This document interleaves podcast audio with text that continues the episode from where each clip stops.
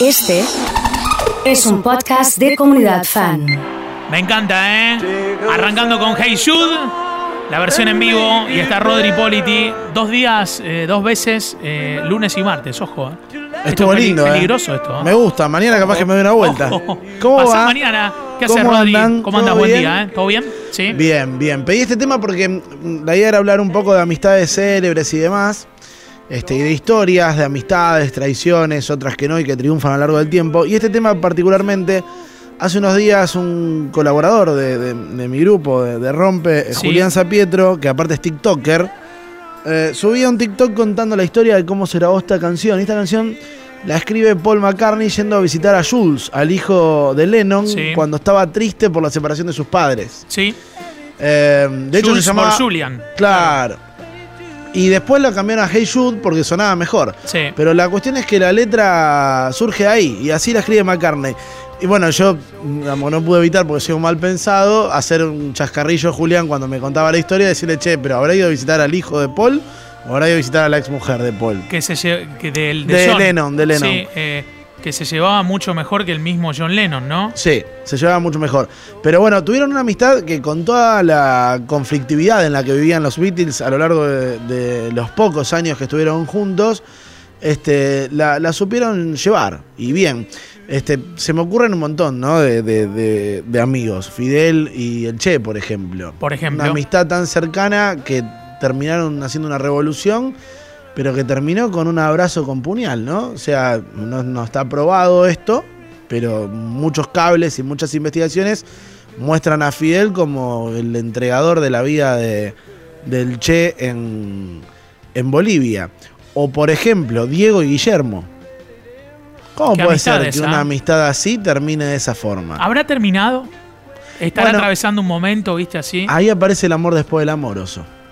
Yo creo que hay amistades que no terminan, sino que se toman un impas, tal vez. Y puede ser, ¿eh? vos sabés que hace poco escuché una anécdota de, de Coppola cuando pasa Navidad o Año Nuevo en la cárcel y lo va a ver Diego. Le abren a las 10 de la noche. Y bueno, cuenta que le lleva dos mil dólares y que, se quería quedar y le decían en la, en la comisaría, no, no te puedes quedar, en la, en la prisión, ¿no? Dice, bueno, pero te pego una piña a vos y me dejas encerrado acá. Y, y quería pasar. Eh, a esto se llega también por amistad, ¿no? Bueno, ahí, ahí está. e- Es una demostración, una demostración clarísima, ¿no? Porque en realidad Guillermo se come un tiempo adentro para que no se lo coma Diego, digamos, ¿no? O sea, lo que pasó. Deja, me sacrifico yo. aquel día, lo que pasó aquel día en, en aquel departamento y la droga en el jarrón fue un, un claro acto de arrojo de un amigo. Eh, tengo la suerte de poder decir, voy a tratar de no emocionarme, de que he vivido en carne propia muchos de esos actos, no en ese nivel ni que tenga que ver con drogas, pero sí he visto a mis amigos poner la carne por mí muchas veces y... mm, Y los cubiertos también. Sí. y la verdad es que es fantástico. E- Ese sentido de, mm, de pertenencia, de afecto tan intenso que, que hace que uno podría confiarle hasta a sus propios hijos, ¿no? A, a- esta persona que no lleva tu sangre, que no tiene tu apellido, pero que la elegiste para caminar la vida cerquita porque sabes que te va a cuidar y que vos lo va a cuidar.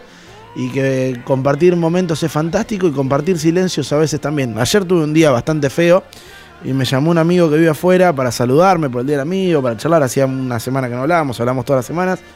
Eh, vive, vive lejos. Y le digo, mira, tengo un día de mierda. Le digo, sinceramente, saludémonos y cortemos porque si me pongo a deshogar con vos va a ser un desastre. Va a ser esto". un bajón esta llamada que fue para el día del Claro. amigo. Termina. Bueno, y a lo mejor también eso es, ¿no? Y cortamos la llamada y, y volvimos a hablar por teléfono a la noche. porque claro, él se quedó Te con mi día de claro, mierda. Claro, claro. Eh, y y esa, esa situación de, mm, de acercamientos tan grande que uno termina haciendo cosas que no haría por uno mismo muchas veces por, por la amistad. La amistad que puede estar en, en una relación entre hermanos, en una relación de pareja. Mi, mi mujer es, es mi mejor amiga, pero por lejos. O sea, es una persona a la cual le cuento prácticamente todo y tengo extrema confianza y tengo una admiración enorme eh, que, escucharla me, me- me hace hacer silencio y decir, cállense todos que va a hablar. Eh, ese tipo de sentidos eh, me parece que le dan un poco de sentido a la vida, sobre todo porque a veces los abrazos con puñales no están solamente en las amistades, sino que están en todos los vínculos, incluidos en, los- familiares. Y, y, mm, cada uno sabe cuál es su precio y cada uno sabe quién no tiene precio, pero hay gente que sí tiene y a veces el precio es bastante bajo. Pero ahí es donde falla tu lupa. Si vos lo elegís como amigo, no elijas como amigo al que te vendría barato, al que te podría vender barato.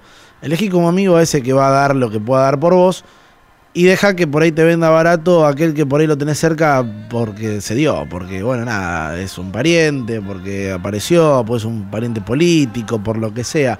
Y ahí no te molestes tanto, sin molestarte cuando te equivocás vos en la elección. Yo creo firmemente que la amistad salva, salva la vida, salva el afecto, salva, eh, salva la estabilidad emocional, salva los buenos momentos, es, es terapéutico hacer un culto de ella y disfrutarla, a pesar de que vemos en estas célebres amistades de las que hablamos, y podríamos seguir hablando un rato largo, Mucho. de muchos, eh, a pesar de que vemos historias de traiciones y separaciones y broncas y, y traiciones, estafas, guita que se queda uno o el otro, eh, es para la, para la tribuna esa parte, es para, es para los medios, es para el viral. La, la de verdad es a sangre y fuego y es en serio y suele ser para siempre, es algo que los caminos se abran demasiado y si se abren demasiado, a todos nos ha quedado algún amigo ahí colgado eh, con el que compartimos mucho y la vida va evolucionando y por ahí los caminos se bifurcan y, se marcan distancias. Pero queda ese recuerdo lindo, esa sensación de que no te ves por un montón de tiempo y cuando te sentás está todo bien, este, está todo como si nada, como si nos hubiésemos visto ayer. Creo que es fantástico. Así me parecía que estaba bueno hoy hablar un poco de eso porque hay gente que por ahí se olvida, eh, gente que por ahí no, no escucha eh, lo importante que es la voz del otro y la mirada del otro a la hora de acompañar en cualquier camino. Brindo por la amistad, brindo por algunas amistades célebres que llevaron las cosas muy lejos eh, y, y algunas de ellas hasta cambiaron el mundo para bien, otras lo han cambiado para mal. Sí. Pero me parece que, que vale la pena, ¿no? Disfrutar bueno, al máximo. Eh, fue de las cosas que más sufrí en, en el principio de la cuarentena, la distancia con los amigos. Y bueno, y celebrémosla, y me parece atinado hacerlo con la dupla, a quien citaste en el principio, quizás la más exitosa en la historia de la composición, Lennon McCartney, McCartney Lennon, así.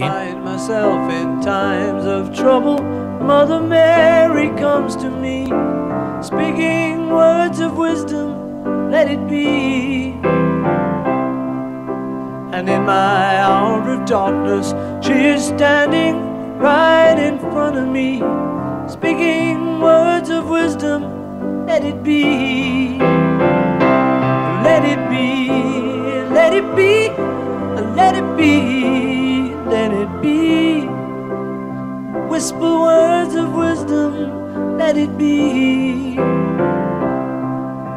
And when the broken hearted people living in the world agree, there will be an answer, let it be.